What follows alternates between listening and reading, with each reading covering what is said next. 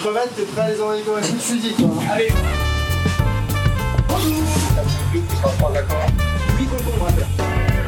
La 14 coupée. Des plus de petits pois, des fleurs On se ça dessus. Alors là, on est sur la Loire, par contre. Clap, clap, clap, clap, clap de fin avec Édouard Amoyel. Bonjour à toutes et tous, quel plaisir de vous retrouver pour cette nouvelle édition de Clap de fin. Toujours avec un grand F, un grand A, un grand I et un grand M. Le podcast foot qui aiguise les couteaux, fait frémir les fourneaux, fait la part belle au gastro, ravive la flamme des bistrots et met en lumière les cuistots et les restos. Cette semaine, j'ai le plaisir d'accueillir un invité de marque qui nous fait l'honneur d'exceptionnellement fouler le sol genevois. Habitué des terres vaudoises, c'est assez rare pour être souligné. Mon hôte du jour est un ambassadeur de choix qui a longtemps travaillé en famille et qui a décidé depuis peu de voler de ses propres ailes. Aussi réservé que discret, ce talentueux cuisinier accumule les propositions et les responsabilités avec plaisir, aisance et surtout toujours avec la même passion. Fils d'une des figures emblématiques de la haute gastronomie helvétique pendant plus de 50 ans, il part à la conquête de l'indépendance à coup d'ambitieux projets. Réalise-t-il enfin ses propres rêves? Nous verrons. En tout cas, il se donne les moyens de les concrétiser pour notre plus grand plaisir et accessoirement le sien. C'est un des personnages emblématiques de la scène culinaire suisse. Vous connaissez forcément le président de l'association des grandes tables de Suisse. Bonjour Guy Ravet. Bonjour Edouard. Je suis ravi de vous accueillir sur le plateau de Clap de fin chez Dimitri Hogenblick au sein du club privé 20 Wine. Bienvenue à vous. Merci beaucoup, tout le plaisir pour moi d'être ici. Mais qui se cache vraiment derrière ce grand amateur de voitures? Dès son plus jeune âge, Guy Ravet est bercé par la gastronomie, dit-il. Après un apprentissage au sein du restaurant familial L'Ermitage à Vufflan-le-Château, il débarque sur les bancs de l'école hôtelière de Lausanne. Diplôme en poche, il décide de quitter le nid, sûrement pour mieux y revenir, et débarque à Paris. Premier stop chez Alain Ducasse au Plaza Athénée. Motivé comme jamais, il tente l'aventure américaine et décroche un poste chez le chef Thomas Keller dans son restaurant new-yorkais Percé. C'est en 2007 qu'il décide de réintégrer la brigade dirigée à l'époque par son père Bernard. L'histoire durera 15 ans avant l'annonce en février dernier de la vente du restaurant. Un coup de tonnerre qui sonne le glas d'une dynastie de restaurateurs. Cher Guy, comment allez-vous? Je vais très très bien, très très bien. Si on remonte un peu dans votre enfance, car en restauration, tout part de l'enfance, quels sont vos premiers souvenirs gourmands? Alors mes tout premiers souvenirs gourmands, on peut dire la, la Madeleine de Proust, ce sont des amandes grillées. C'était des, des amandes effilées que, que le pâtissier à, à l'hôtel de ville d'Echalant préparait. Et en fait, on, a, on allait avec ma grand-maman pour nourrir les oiseaux, les canards, le mercredi après-midi. Et je prenais toujours un sachet de ces amandes grillées avec moi. Donc c'est vraiment la, la, première des choses qui restent. Et puis la deuxième, c'est des, des tranches panées également de ma, de ma grand-maman. Pas de souvenir de, de, de plats préparés par votre père? Il y en a eu beaucoup, mais c'est vraiment les, les choses, les, premiers. les, tout premiers qui ont, quand je pense j'avais 4, 5, 6 ans, vraiment les, les flashs comme ça que j'arrive à retrouver de temps en temps sur des odeurs, donc vraiment des madeleines de Proust. D'accord. Euh, restons dans les souvenirs, si vous le voulez bien. Euh, avec des parents restaurateurs, comment ça se passait le quotidien chez les Ravets ça se passait bien. Alors, il y a eu ça, j'en doute pas, mais j'imagine. Il y a eu la première partie, j'ai envie de dire, de l'enfance où on était à Échalon, jusque j'avais 6 ans. Alors là, ils étaient pas sur le lieu de travail, donc mm -hmm. c'était beaucoup ma grand-maman qui s'occupait de nous.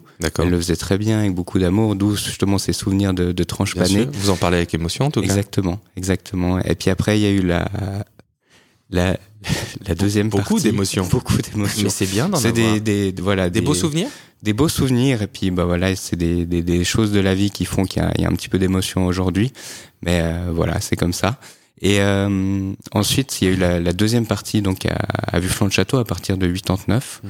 où là vraiment euh, bon mes parents étaient déjà bien, bien plus présents parce qu'on habitait juste en dessus donc je partais à l'école, je revenais de l'école, on se voyait, on avait le temps de discuter, d'échanger, on pouvait à ce moment-là faire tous les repas ensemble. Donc ça, c'était vraiment, euh, voilà, ils s'occupaient très bien de nous. Et moi, je dis toujours de mes parents, ils avaient peut-être moins de temps que les autres, mais ils, ils maximisaient ces moments et ils nous donnaient vraiment tout, tout l'amour du monde pour que pour que ça se passe bien. Pour que ça se passe bien. Be beaucoup d'émotions. Merci, euh, merci, merci. Si, si, on commence comme ça, qu'est-ce que ça, qu'est-ce que ça va être pour la suite Accrochez-vous, hein, accrochez-vous. C'est, que le début. Euh, est-ce que c'est, compliqué de, de, de est-ce que ça a été une évidence pour vous? Est-ce que c'est compliqué de scinder le personnel du professionnel quand on est dans ce cas de figure-là de fils de restaurateur dans une, dans cette ambiance familiale? Euh, écoutez, ça a toujours fait partie de notre vie. Je me suis jamais vraiment posé la question. Nous, on, on appréciait, euh, on appréciait les moments aussi bien de travail que, que personnel. Le week-end, on arrivait quand même à se, se distancier, à passer du temps en famille, même si bien souvent, en fait, on prenait ces moments pour aller manger dans des restaurants ou, ou pour les plaisirs de la table ou du vin quand on était un peu plus âgé. Donc, on baignait, on a toujours vraiment baigné dans cet univers, Et même dans les temps morts. Même dans les temps morts. en passe-temps, donc on Voilà. va voir les, les, les amis, les, Mhm. les, les copains restaurateurs pour, euh, pour passer du bon temps en dehors, justement. Peut-être justement encore plus pour être en dehors de, de l'ermitage. Oui, tout à fait. Puis dans ces temps morts, bon, même si on restait dans la dans la gastronomie, dans Mhm. la passion, mais euh, jamais on allait passer le week-end à parler peut-être d'un client ou d'une chose qui Ah s'est non, non. d'une chose qui s'est passée. Au moins, vraiment, on distanciait ce qui s'est passé de la semaine, mais par contre, bah, il y a la passion qui reste, donc forcément tout ce qui tout ce qui a trait autour de la table. et qui est encore intact aujourd'hui. Vous le dites haut et fort justement. Vous avez tout de suite été passionné par la cuisine. Ça se sent, ça se voit. Euh, libre choix ou, ou obligation familiale finalement? Euh, libre choix, libre choix total. Ça m'a été euh, un soulagement pour moi de pouvoir partir dans la dans la gastronomie, enfin dans la dans la cuisine, parce que j'étais j'ai fait la, la pré-gymnasiale comme on appelait à l'époque. Donc Mhm. euh, j'étais amené à faire gymnase, université, etc. Et euh, j'ai fini mon mon école obligatoire. Je suis parti au gymnase. Ça se passait pas bien du tout parce que j'étais pas du tout motivé. Donc il y a quelques branches où ça allait bien, comme l'économie, des choses comme ça, parce que ça me passionnait. Et puis le, le reste, c'était, bah, je travaillais pas tout simplement. Et donc à la fin de la première année, ma- mes parents m'ont proposé, m'ont dit, mais si tu veux, tu peux faire un apprentissage. Et là, j'ai quasiment sauté au plafond de joie parce que il y avait vraiment une, une image assez euh, négative de l'apprentissage à cette époque-là. Ouais. Peut-être même encore maintenant, mais je pense encore plus à cette époque-là, où vraiment les, les professeurs décourageaient de- quelqu'un en pré-gymnasial de partir en apprentissage.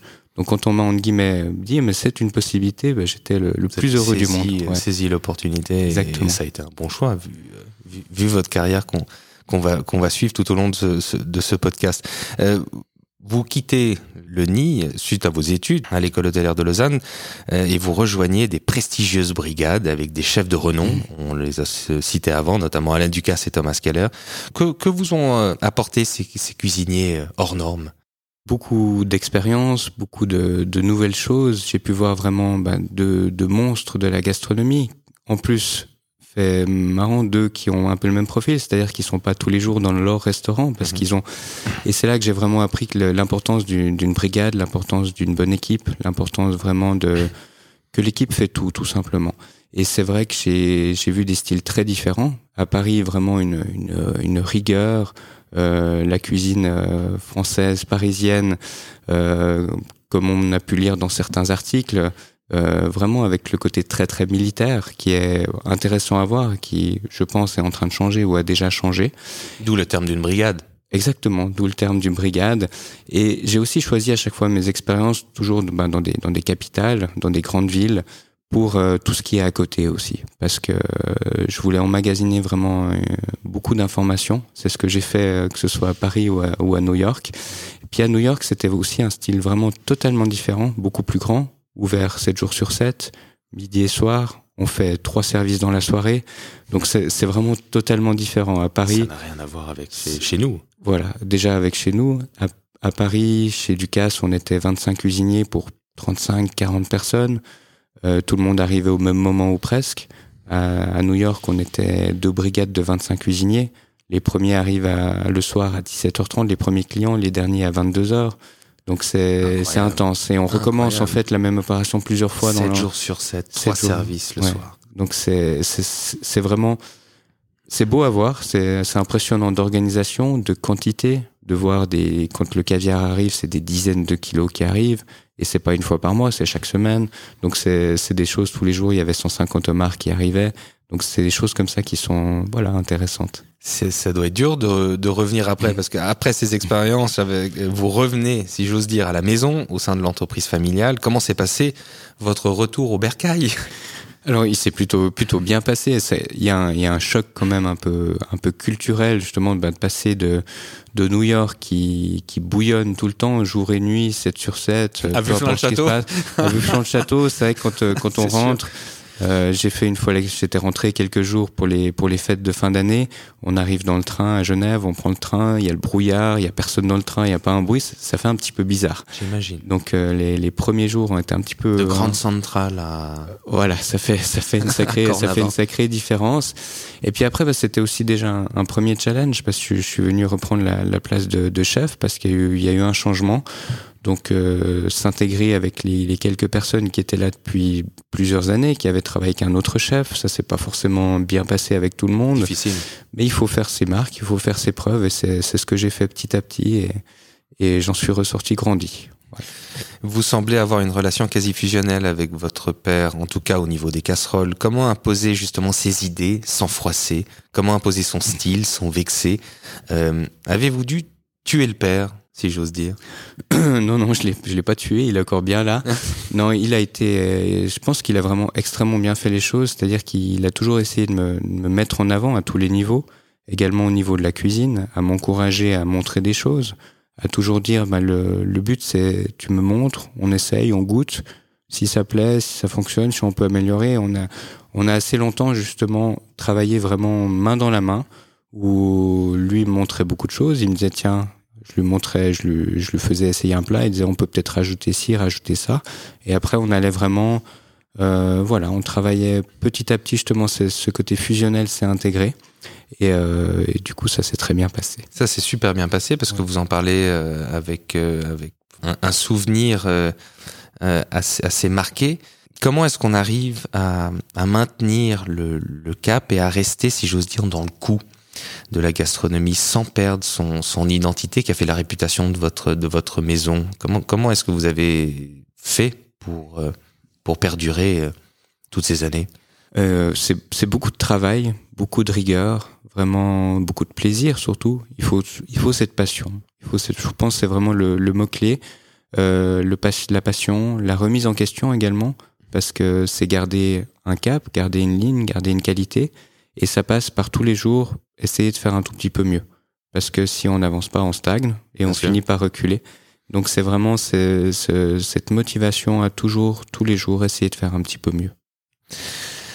Il y a bientôt déjà un an, la guerre en Ukraine éclatait. Euh, votre épouse est d'origine ukrainienne. Comment avez-vous vécu ces événements? Et je crois que vous êtes même déplacé sur place afin d'apporter votre aide. Vous me facilitez pas la tâche aujourd'hui. Non, non, Il y a- il y a- il y a- non, non, non. Il y a forcément, euh, il y a forcément beaucoup d'é- d'émotions. Euh, D'ailleurs, voilà, nous, on- a la chance, c'est que d'avoir que des émotions. Eux, on a beaucoup de monde, beaucoup de gens qu'on connaît qui sont qui sont sur place. Pour eux, c'est vraiment, c'est vraiment très différent. Donc, bah, quand la guerre a éclaté, ça, ça a été un, un véritable choc.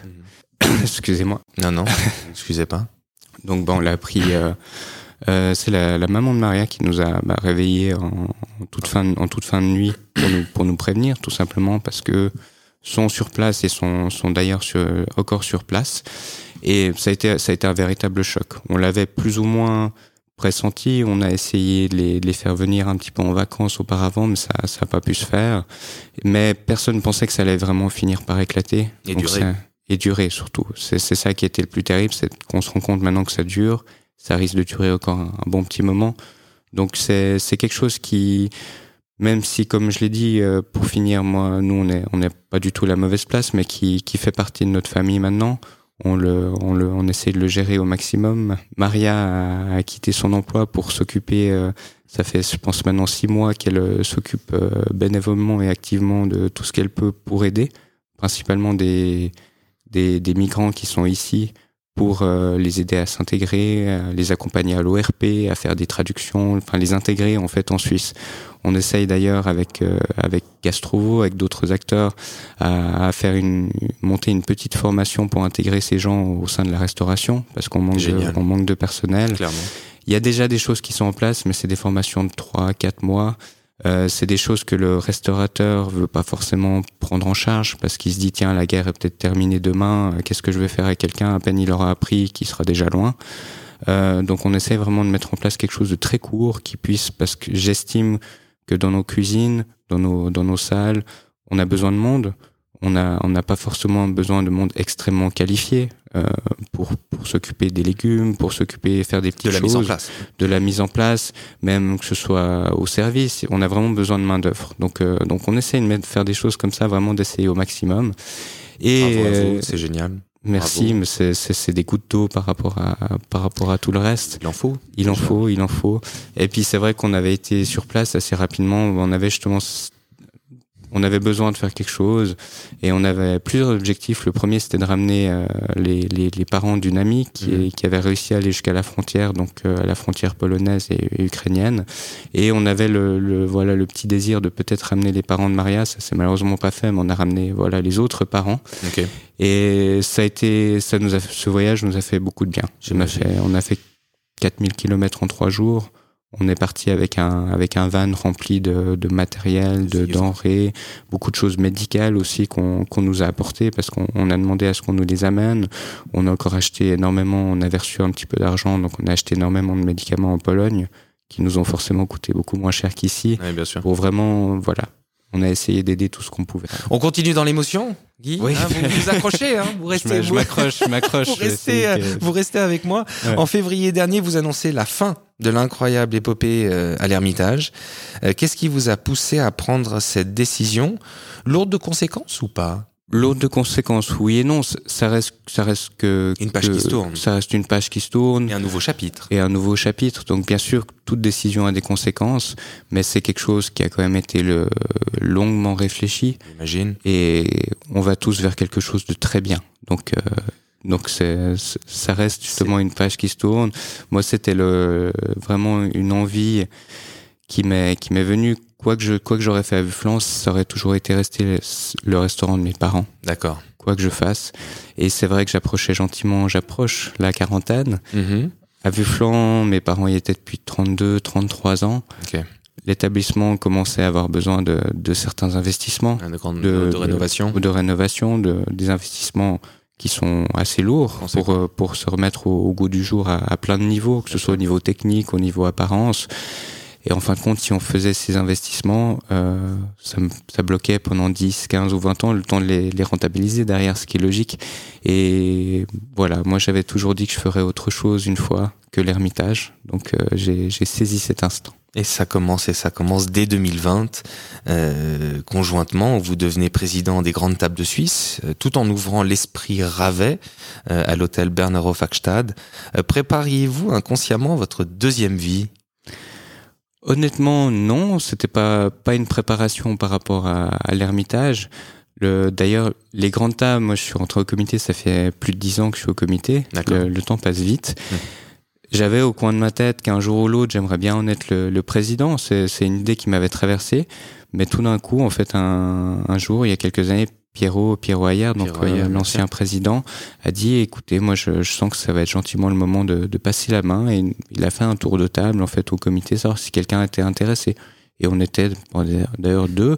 Et moi je lui ai dit ah, oui, je suis intéressé, mais honnêtement, je le voyais pas du tout pour maintenant. Je le voyais dans 5, 10, euh, enfin plus tard, plus tard. Et du coup, on a réfléchi, j'ai réfléchi aussi.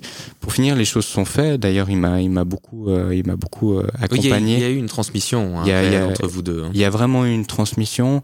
Euh, il y a, il y a, il y a beaucoup, beaucoup de respect de ma part. Il y a, il y a vraiment, il m'a, il m'a accompagné dans cette transition. Il est d'ailleurs, je sais qu'il est, il est toujours présent si j'ai besoin de quoi que ce soit. J'essaye de Ça pas trop le déranger, mais il est, il est vraiment dans, dans le partage, dans la transmission. Donc ça a été très facile au final.